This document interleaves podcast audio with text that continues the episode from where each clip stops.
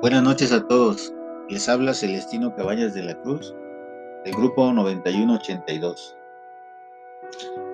Esta ocasión les hablaré de la teoría del aprendizaje significativo formulada por David Ausubel.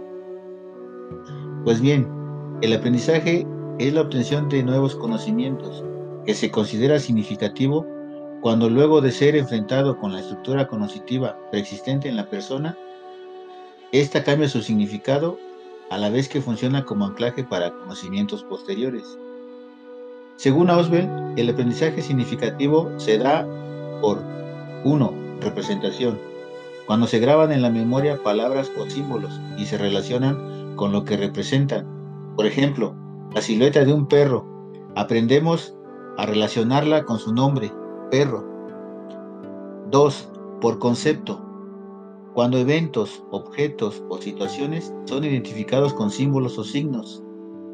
Siguiendo con el ejemplo del perro, este es evocado al momento de oír ladridos, aunque no lo veamos físicamente. Y 3. Por proposición. Se da para que los objetos ya identificados en los otros dos tipos de aprendizaje significativo puedan relacionarse y conformar una idea más completa. Hay que saber que existe también el aprendizaje mecánico, que es la obtención de conocimiento que se almacena tal cual, sin modificarse, por ejemplo las fechas, mientras que el aprendizaje significativo sí modifica la estructura cognitiva, después de que la información nueva se compara con información relevante preexistente en el individuo.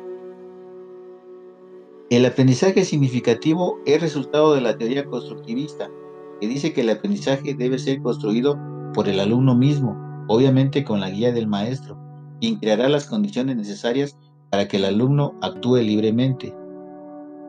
Cuando el conocimiento que ofrece el maestro ya va organizado y resumido, a este se le llama aprendizaje por recepción, mas cuando el alumno es el que investiga y busca, entonces se le llama aprendizaje por descubrimiento.